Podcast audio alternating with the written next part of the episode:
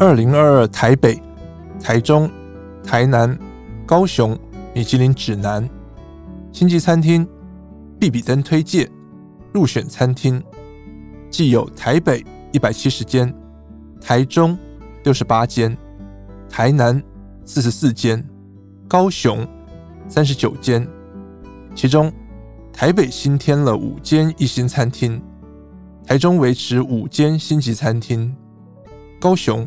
有两间餐厅拿到了米其林一星，都是由日籍主厨主持。联合开趴独享时光，我是主持人李成宇。国际餐饮评鉴米其林指南来台湾已经第五年，今年新增台南、高雄两个城市。台南必比登名单之前已经热热闹闹放榜，节目录音的当下是星级餐厅名单公布的隔天。台北还是风风火火，新增了五间星级餐厅，但是也有三间餐厅掉星。餐饮圈怎么看今年的榜单？又怎么看来台湾第五年的米其林？这期节目很高兴邀请到曾经旅发多年的饮食评论家何宣莹 Cathy。今年高雄是台湾米其林指南新增的城市。你会怎么看高雄的米其林现象？有两家摘星的餐厅是由在日本已经发展的很好的日籍餐厅日籍主厨来主持。你会觉得摘星会有一套它的公式在吗？我觉得可以说有，也可能可以说没有。这个答案很微妙。对，呃，如果说有的话，我举个例子好了，就是说。大家可能还算熟悉的这个法国料理的连锁餐厅 La Delie 的 Joël Robuchon，我们台北有一间，然后它今年是二星。我们知道这这个餐厅，它其实在全世界很多主要国家的大城市都有分店。然后有的是一星，有的是二星。那比如说香港的，我记得是三星这样子。其实 Robuchon 走进去，我们大家可以知道说，它其实就是黑色红色的一个色调。然后 counter，呃，就是那种像吧台这样子的座位的形式，是占了主要的空间。那它全球是都是这样子去复制 L'Atelier 系列的餐厅，所以他们其实我认为说，他们这个集团其实已经。算是蛮清楚米其林指南要什么，嗯，然后他做到大概什么样的程度，是。至少可以拿到一星，然后可能怎么样，有可能会有二星，二星可能就是看被派去那个城市的选自己的实力能力到什么程度。那如果我是一个餐饮投资者，或者是我是一个主厨，如果我看到有一个我可以复制的公司，比如说好，那我就学何不用他的餐厅或他的编制等等，我就等于说是已经一脚踏进星级餐厅的门槛了吗？这个可能你必须先成为。像 Joël Robuchon 这样的名厨，然后你又有这种企业家的思维，去经营你的集团，去经营你的品牌，是我觉得才有这个可能。或许他们可能可以参考说，去观察说，Robuchon 他注意的是什么？嗯嗯，对，是。但是我觉得风格这件事情是无法复制的，是对我认为风格应该你自己要去创立。对啊，因为我觉得台湾 太流行一窝蜂，所以我觉得不要去复制人家。因为现在就算台湾来讲，很多这种法餐的 fine dining 的形式、菜色，或者是说当令用什么样的食材技法，嗯、因为太多了，大家看来看去，好像也都会多多少少呃模仿，或者是说诶不约而同用到什么样的食材，用到什么样的技法，对，怎么样？呃，展现出主厨在这个餐厅里面的特色，我觉得是有点难度。嗯，我自己观察，就是台湾这几年很多餐厅，他可能会觉得说啊，我是不是要用台湾在地食材，嗯，我才有可能拿拿星或怎么样？这是一个流行的论述，对，是流行的论述。然后我觉得这某方面来讲是一个迷思。为什么？但，我觉得台湾的农业，我讲到迷思，我觉得台湾农业其实是。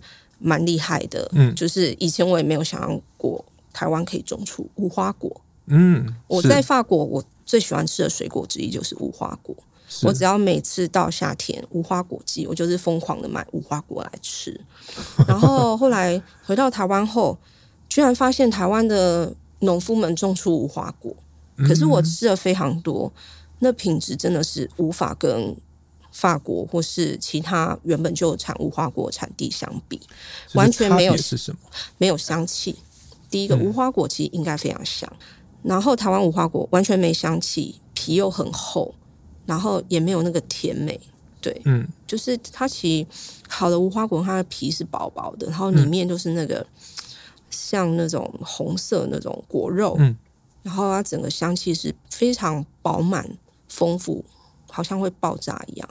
那台湾我吃不到这个味道，所以我觉得，当然就是说 global warming，然后我们应该减碳，尽量用 local 食材是没错的，但是我觉得好像也不用硬着去用。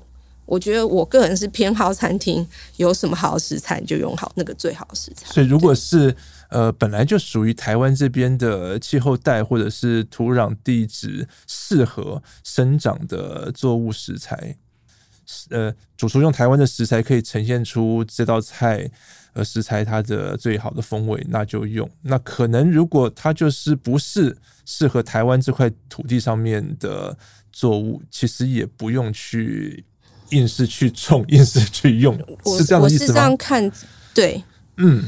不过呢，呃，我可以另外提一下，就是说，嗯、呃，当然，就是说食材这件事情，或许它还可以去被努力改善的。我举个例子好了，呃，台北米其林二星祥云龙吟，是我们都知道那个拜田主厨野打桑，他是一个几乎是不是接近百分之百？至少百分之九九吧，我记得他用的那个台湾食材比是非常非常高的。然后他自己是亲自去跑产地，然后会呃呃，就是跟那些农夫们或是去捕鱼获的这些渔夫们，嗯、他是真的是去保暖，然后他可能也会给他们建议说，哦，比如说我举例，日本料理夏季。一定要吃香鱼，香鱼，那他可能可以跟香鱼的这养殖业者说，我就是要这个尺寸，然后我希望它有一些什么味道。那我觉得就是有这种 chef，他可以去带动这些呃生产者，给他们一些意见，让他们也能够相对在他们的呃农产品或是渔获上，或是各种嗯我们说这些产品上去做一个改进。对，那我觉得这是互相的。如果今天没有ヒエダさん这样子的一个 chef 的角色去告诉他们，他们可能这些生产者可能就留在以前的过去啊，我就做到这样就好了，我这样也是卖得掉。可是今天他生产的东西要升到说哦，一个米其林二星餐厅的桌上，然后味道被处理成这样，我觉得如果我是那个生产者，我会觉得非常骄傲。不过又回到就是说。 我们是不是一定要用台湾在地食材才能拿星？我对这件看这件事情的看法是带保留的。刚刚聊到拜田主厨，嗯，也是一位在台湾的餐饮业深耕蛮久的日籍主厨。嗯，我们回来看今年的米其林星级餐厅，我们看到今年新进的两家，比如说亚都丽致的巴黎厅一九三零的高山英纪主厨。刚提到 Liberty 的武田健治主厨，他们都是日籍主厨在做所谓的时尚发菜。我一直觉得日籍主厨在拿捏这种法国菜的时候，都有一种属于日本的这种特质，一种细腻或者是一种带有他们自己想法的法国菜。Casey，你怎么觉得？比如说，我去法国巴黎，我前阵子才去，然后回来。嗯后来我就跟我朋友说，他跟我约吃餐厅，然后他就推荐了一个餐厅，他就说啊，这间餐厅米其林一星，然后嗯、呃，是你台湾某一个日籍 chef 朋友他开的，因为我在他的店里有看到这个名片，就是台北呃那间餐厅的名片，然后呃这个这间巴黎这间餐厅也是米其林呃一星还怎么样的，然后也是日籍主厨，他说我们去吃这间餐厅好吗？嗯、我就说对不起，我不要。我说我说我来巴黎，我就是要吃法国人做法国菜了，我不要再吃日本人做法国菜了，因为其实他们，但我不是说不好，就是说。嗯我也好不容易，因为 coffee 这段期间，我也是两年多没有回到法国，终于有机会从亚洲到欧洲了。我就想要吃，对不起，我这样听起来好像有偏见，但没有，反正我就想要吃那种哇高卢人做的法国 菜，原汁原味。所以我那时候回去，我就嗯。我我已经吃过一间日籍做的，然后一星的，我觉得这样就够了。嗯，嗯对。嗯、那好，回到陈宇刚刚那个问题，就是说，哎，是他们做菜都有一个那种日本人的那种感觉，那种 feel，然后或是那种细腻度。嗯，其实我觉得或多或少都会有点流露出来他的民族性。是对，是。刚刚因为陈宇宁说到说 Liberty 的 chef。他做的是时尚发菜，嗯，或许那餐厅看来很时尚，但我看他他厉害的其实是法国传统菜。哦，这个怎么说？你能帮我们举个例子？呃，我举例就是说他，他他呃有一个他的松露清汤，嗯，那个菜其实是 Paul Bocuse 他的名菜，是呃祭司卡松露清汤的演化版，是那呃。l i b e r Day 的呃武田 chef，他其实是把它重新诠释，那可能加入了一些我们亚洲常见的食材，尤其是华人嗯呃熟悉的食材，比如说花椒哦这种高级的干货，他把它放进去，那我觉得这个其实是非常有趣，然后也是一个很棒的，我觉得巧思跟 twist。这道菜就台湾的客人就把它形容为是佛跳墙的法式版。或许它是有从佛跳墙赋予的灵感吧，嗯嗯嗯、但台湾的佛跳墙好像不加花椒啊。对啊，我我只是说它可能加入，就是说一些高级食材，嗯、就是我们熟悉华人熟悉的高级食材的呃这种干货这种东西放进去，我觉得是很棒的 twist。然后。我先把这个东西拿掉好了，这是我们熟悉的。嗯、他做一个 twist，可是他本身的他的做那个清汤的底就做得很好，因为这就是一个法国传统菜。然后它酥皮，它酥皮就做的比 Bocuse 那个，如果大家上网去 Google 看，可能比。本店做的还要更细致，然后他每次呢，就是有一个很有仪式感，是。他会在你面前用刀把它切开，然后那个是一个非就是切工非常棒的一个呃酥皮，就是你觉得啊，好像有点像艺术品这样子，再把它拿下来这样子，呃，所以我说日本人呢，他的细腻可能就是表现在这种美感上面。对一些小细节上面，但我不是说法国人做不到，一定有法籍学府或是其他国家的学府，他们应该可以做到这样。可是我觉得日本人他在一些小东西上面讲究的程度，讲究程度，然后可能会看到点，可能是你之前没有想到的。你还是会认为这道汤的原型是法式的澄清汤？对，嗯，我觉得是那个祭司卡，绝对是啊，因为我有跟他讨论过这件事情。然后这个清汤后来被我们台湾的夜市小吃还发扬光大，就是酥皮浓汤。是，问题是夜市小吃那个是浓汤版，那真正的原版它是清汤。刚刚聊到了高雄两家摘星的餐厅，你还有观察到高雄有没有一些其他你觉得有潜力，但是呃今年可能没有在名单上的餐厅吗？其实大家都会在那边猜测，嗯，哎，哪一间可能有可能会拿星？那其中一间就是 Mark L Cube，嗯，这间小酒馆吧，是比较像 Bistro 的这个形态。它如果是写成文字的话，就是 Mark L 的三次方，没错，所以就是要念 Mark L Cube。他今天没有拿到星，可能就是会觉得说，哎，好像有点像是遗珠。但是我我我坦白讲，我刚刚前面有讲了，因为我们看 Liberté，他也一星，嗯，那我觉得好吧，这些比较年轻的 chef，大家就不要，就是可能就觉得说，以后还是有可以继续努力的机会。如果我去 Mark，那边吃饭的朋友可能会发现，说他其实是一个很感性，然后非常会说故事的 chef。每一道菜被他说起来，就是、嗯、哇，你就觉得好像，因为他他的讲菜的方式，我觉得很有情绪的感染力。嗯，这是我觉得他非常特别的地方。当然不是说我他就是靠这个，但非他的菜，其实我是觉得非常温暖、很有温度的。嗯、然后加上他去解释这道菜，我觉得。哇，那整个用餐过程我觉得非常享受。是，所以它的菜是有感染力的。对，嗯，就是本身是一个非常有温度的菜，你觉得吃下去很温暖。是，然后它的 storytelling，他说故事去讲菜的功力，我觉得台湾 数一数二。那我们刚刚聊高雄，嗯，我现在再往北走一点，嗯，嗯，台南。我说台南很多这个必比登的榜单。但是星级餐厅揭晓，没有一间星级餐厅。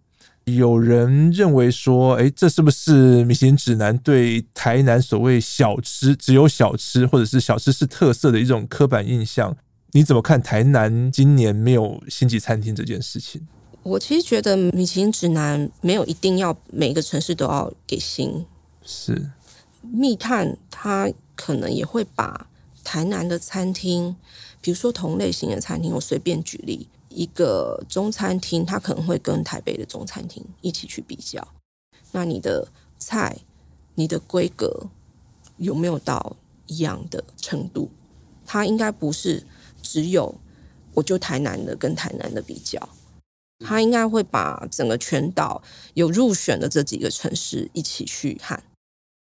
据说了，台湾的米其林指南好像只有两位。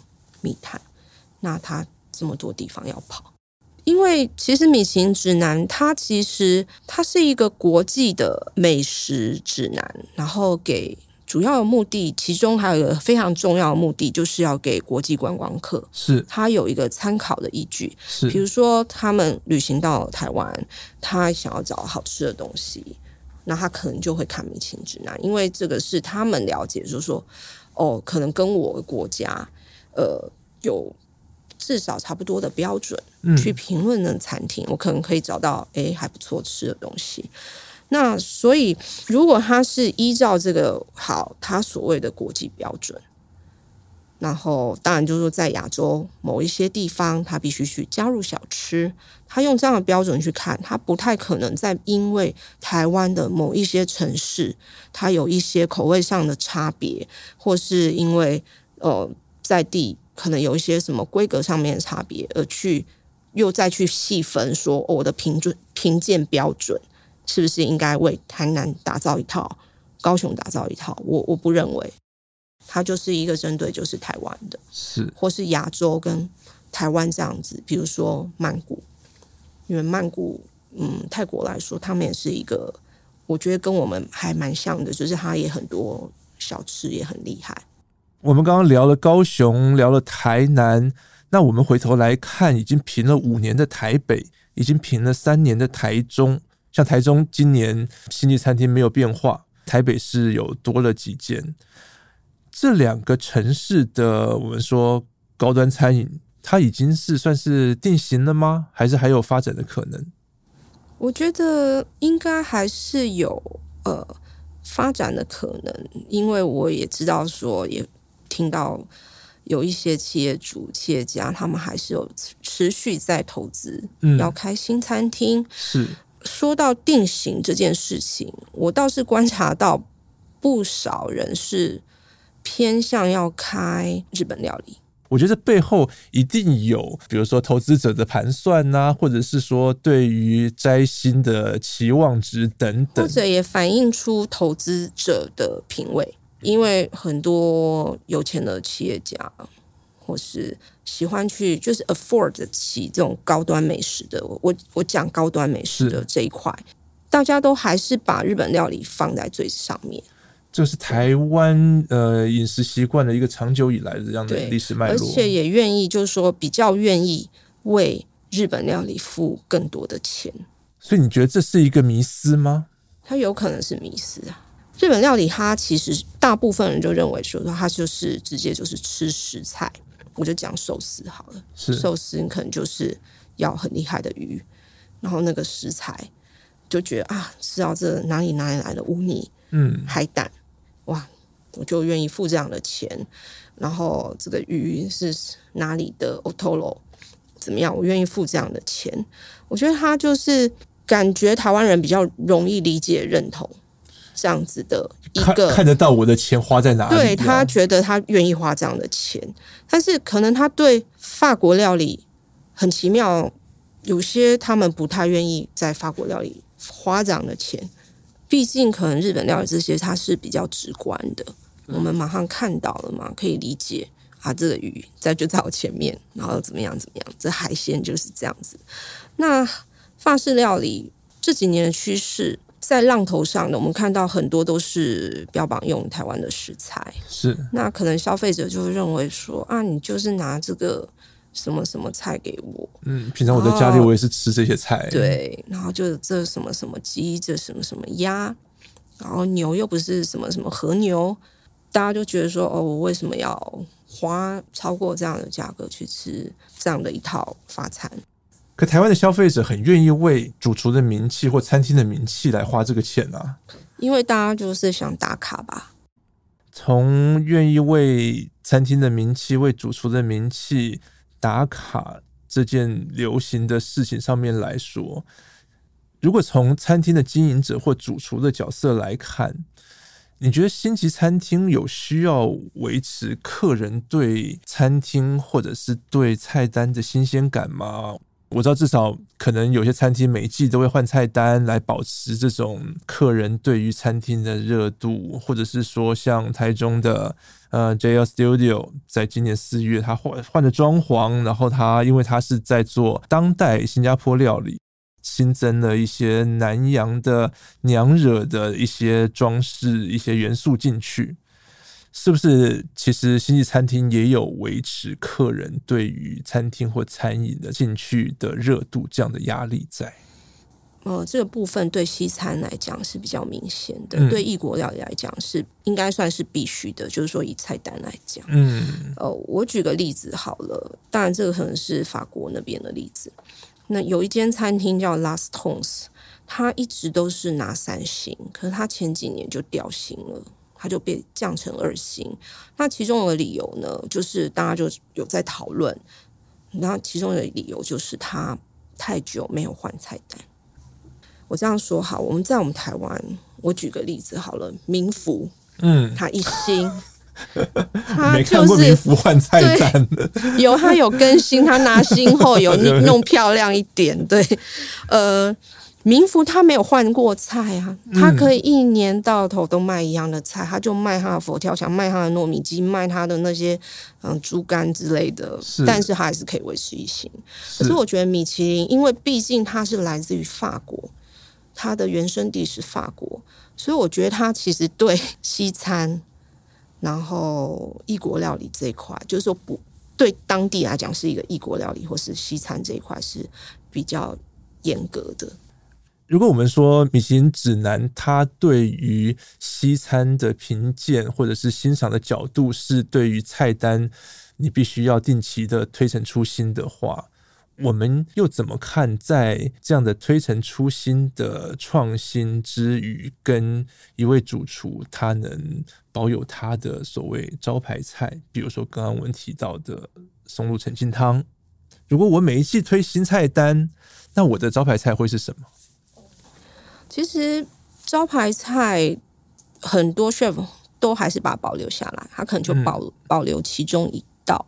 我举例像是台北的二星 Lodge，嗯，它的那个蒸蛋，是它每一季都是还是会放在那里，它可能把其他的菜都换掉了，然后它的那个蒸蛋还是在那里，然后或者是像刚刚你呃陈宇提到的台中的 JL Studio，它比如说它的亏拍体，嗯，玫瑰果是它每一季都在，只是它可能会 twist 一下它的颜色。是然后换一下里面的香料或是食材，变成当季的。嗯，还有主厨呃，Jimmy 他的海南鸡，嗯，他也做了各种形式、各种拆解、各种发想的海南鸡。我已经不知道他现在做到第几 版了。对，他是 他可以做一个海南鸡全集。以今年的米其林指南星级餐厅的结果来看，有三间餐厅是本来去年有拿星，但是今年没有到星级餐厅的行列。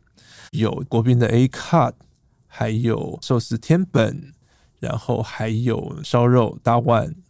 他们一定有一些理由，或者是说我们观察，当然米其林官方不会告诉我们他们为什么掉星，但是我们通常在餐饮圈的观察会是怎么样？其实 A Cart，我觉得它的原因蛮明显的啦，因为它就是饭店要收起来，A Cart 也要找一个新的地点，对，所以因为这样它可能暂时有一段时间不会营业。那它今年没有新，我觉得。可以用这个方式去理解它，嗯，然后大万它也是刚换到一个新的地址，然后到大直区变更大，然后这应该也就是它主要调薪的原因，因为才刚搬迁，而且量体又更大，大对。那至于天本呢？嗯，天本它现在已经就是一个完全所谓的会员制，外面的人根本订不到，必须熟客带路，对。对那米其林密探他要怎么订到？他要怎么吃到？这可能是一点。那当然也有大家在今年前几个月曾经有讨论到的，对这个事件，呃、对一个风波，一个风波是不是有一些影响呢？米其林指南来台湾评鉴也有五年了，Casey，你觉得米其林对台湾餐饮业的影响是什么？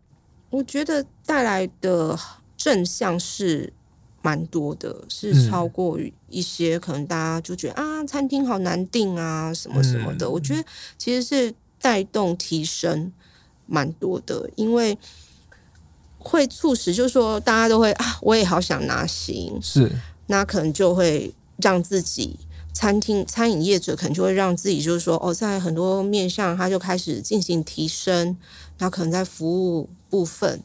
然后或者是说、哦、table setting，他可能会把它做一些呃 upgrade 吧，诸如此类的。还有就是说，也吸引不少国外的人才来到台湾。嗯，因为厨师们，我觉得 坦白说，我认为九十九点九九九九九九 percent 的厨师应该都会想拿米其林星星的。是，台湾终于有了这个米其林指南。那相对的，好，国外的 chef 就会想来了，因为我在台湾，我也可以收到这个指南的肯定。我在台湾，我也可以被这个国际的美食评鉴去评选到，被国际认同。所以我是这样看这件事情，对人才的吸引，我觉得是一个蛮大的诱因，尤其是海外的人才。其实台湾这几年的餐饮环境，整个生态，我觉得改变还不少。以前我觉得还没有那么多国外的 chef 来到台湾，是现在真的是最近哇，连中南美洲都来了，都会来啊。对，我觉得非常有趣。对，所以我觉得，我其实觉得米其林指南来台湾真的是一件对台湾餐饮业是一个应该算非常正向的。可是你刚刚看到的，比如说主厨、外籍主厨，可能都是比较高阶、比较白领的。那对于台湾我们自己的餐饮人才呢？我觉得其实这点真的是希望大家，呃，有一些年轻人，你们可以考虑一下进餐饮业，因为我觉得餐饮业真的很缺人。缺人缺。我听很多在餐饮业的朋友们讲，就说啊，这阵子又缺外场，这阵子厨房又缺人。那其实现在他们其实就是餐饮业，我觉得面临到就是说，好，这么多餐厅在已经开在那里，又有很多新的餐厅又要开，他们面临到最大的问题就是人才找不到人。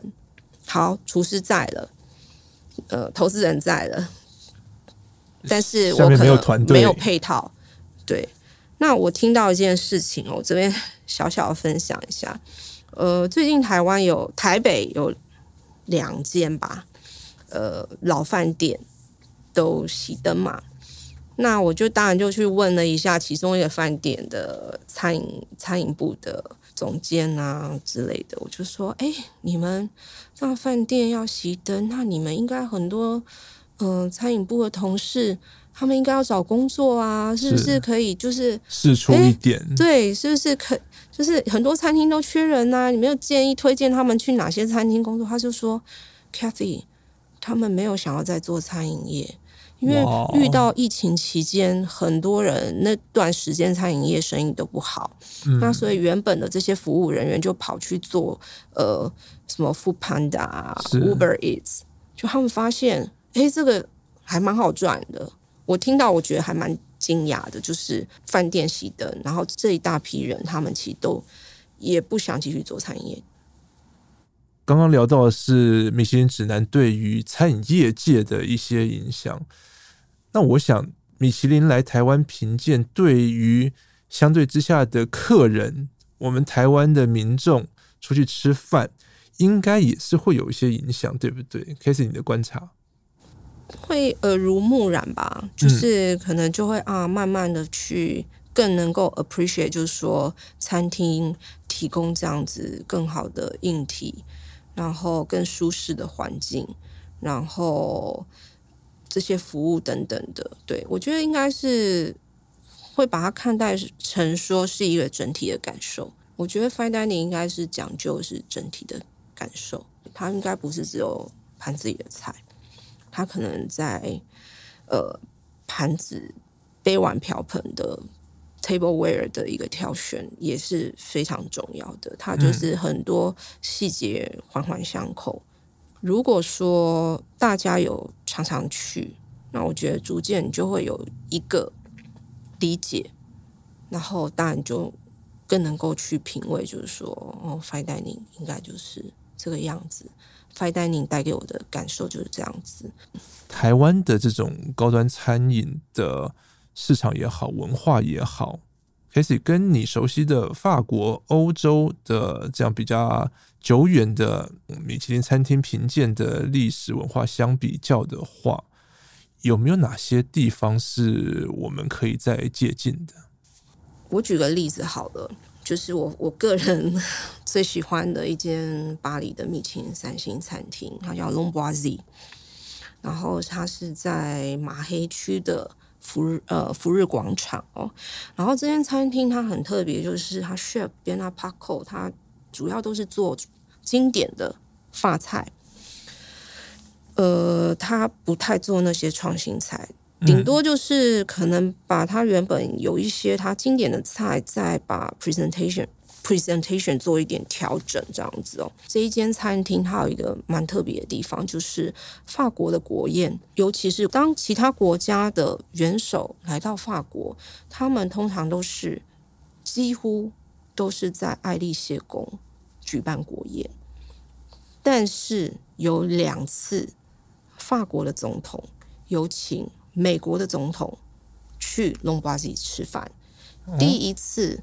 是希哈克，他请当时的总统是 Clinton，然后就是去为什么外食？因为 L'Ambroisie 就是法国经典料理的殿堂级般的存在，哦，即使在法国人心中也是这样子。然后第二次是奥巴马，他被当时的呃法国总统请去那吃饭，就这么两次，只有这间餐厅曾经接待过外国元首，外国元首跟法国元首同时。嗯，对。啊，好，我讲到 L'Ambroisie，讲到这这个地方，因为我觉得那边会让你看到，就是说，哦，法国顶级的，就是这样子的一个规格，然后服务是这样子。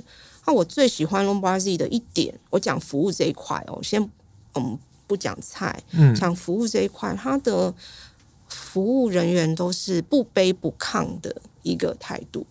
那在台湾，我就觉得说，服务人员可能跟我们的文化有关系。我觉得，客人永远是对的，消费者永远是对的，消费者永远至上。然后有些服务人员，我就觉得说啊，其实你也不用这样子，好像很卑微，然后蹲在我旁边，其实我也觉得不好意思。这我觉得是，或许我们可以借镜思考，就是说，消费者也不要觉得说自己就是。最大的，我就什么都可以，我就有至高的权利。我我觉得其实是对等的。对，今天我们也要很 appreciate 餐厅的厨师们、服务人员们给我们这样的餐点，然后用餐的环境，我们没有什么主从关系这样子。嗯，对，嗯。那我觉得这一点，我其实希望说，台湾的服务人员也不要觉得说自己很卑微。当我们如果说做出一个很专业的服务，嗯，其实是应该要觉得说要自信的。米其林指南评鉴全球的餐饮也超过了一个世纪了。现在的整个世界的环境跟一百多年前绝对是不一样。现在我们有网络，我们有 Google 评论，我们可以给复评。那我们又会有越来越多的更有人气的、更热闹的餐饮评鉴。米其林指南也面对它在这个现代社会的困境。比如说，他现在这种官方的赞助的城市慢慢多了，颁奖典礼有很多的赞助的厂商来赞助这样的活动的曝光。你怎么看，在这样子各种的新时代的挑战之下，米其林这种一百多岁的餐饮评鉴指南，它的生存之道？比如说，我们昨天在会场有看到，就是有一些赞助商嘛。当然，我觉得。或许有人就说啊，会不会我的餐厅我就是要用这个水，嗯、这个牌子的水，我要用这个油，哦，我才能拿星，比较容易中这样。呃，当然不会对，就 对啊，那不是所有 chef 都开欧迪的车好吗？对不起，我没有要帮欧迪打打广告，因为刚好昨天有那个赞助商。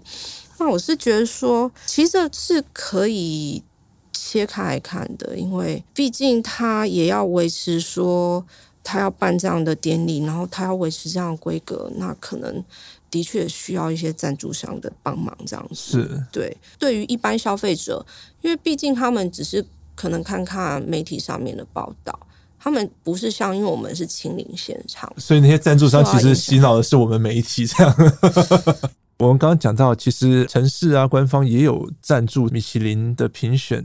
就像台湾是交通部观光局，他们是一个主要的官方的赞助单位。当然，站在观光局的立场，它是基于台湾的在全球的这样的美食观光行销来出发。开始，你觉得米其林指南对于台湾在国际上面观光推动的帮助大吗？我觉得其实还蛮不错的，因为至少。以前我觉得台湾都留给人家一种刻板印象，就是只有小吃，只有夜市。可是米其林指南进来，因为很有蛮多餐厅都有星嘛，然后米其林星星。那也是就肯定说，台湾其实有不少餐厅，它其实是有这种星级的水准。那当然也可以吸吸引到，就是说愿意去付这些星级美食的外国观光客来，就不是可能就不只是背包客，他可能就只是想吃夜市小吃这样子。可是昨天在典礼现场，我们看到一个很有趣的画面哦。嗯、昨天主要是在搬星级餐厅，嗯，但是我们舞台两边的背板还是充满了台北、台中、台南、高雄四个城市的小吃的意象，这很有趣哦。这个其实作为一个主办单位，我们还是认为说，台湾的在国际上面的美食小吃类。才是主要我们希望让大家看到的东西。昨天看到那个背板的时候，我其实觉得，嗯，怎么会做这样设计？那我也很好奇，说是哪一个单位去主导要做出这样的背板的？其实跟整个颁奖典礼的内容是不吻合的，是违和的。我们现在都在看后疫情时代，那如果在后疫情时代，台湾的美食观光。在我们邻近的一些地区，像是如果都是来算同样有米其林指南评鉴的东京啦、香港啊、上海啊、首尔、新加坡等等，台湾能够胜出吗？还是说我们台湾的美食的特色究竟是什么？第一点，我觉得台湾的观光局要先做最大的改变，然后要够国际化。比如说新加坡观光局，他做这么多。他愿意投资，然后我觉得更有国际视野。澳门之前举办了两次的 Asia's Fifty Best，那个规格大概是前无古人吧。嗯，就是、嗯、那当然就是澳门观光局也是全力 support，然后当地的那些饭店，整个就是全力去 support 这些这个盛会。是，所以我觉得这真的是要看政府啦。愿不愿意把规格拉到那样的程度。虽然说食物定位适口者珍，每个人的心头好一定都是家里巷口吃惯的那一摊。饮食评鉴是一种欣赏饮食的标准，试着欣赏餐饮评鉴的标准，或许也是一种饮食乐趣。今天谢谢 Cathy 来跟我们聊二零二二台湾米其林，也谢谢听众朋友陪我们到最后。谢谢陈宇邀请，拜拜，祝大家都有好口福。上网搜寻 vip 打 udn 点 com 到联合报数位版，看更多精彩的报道。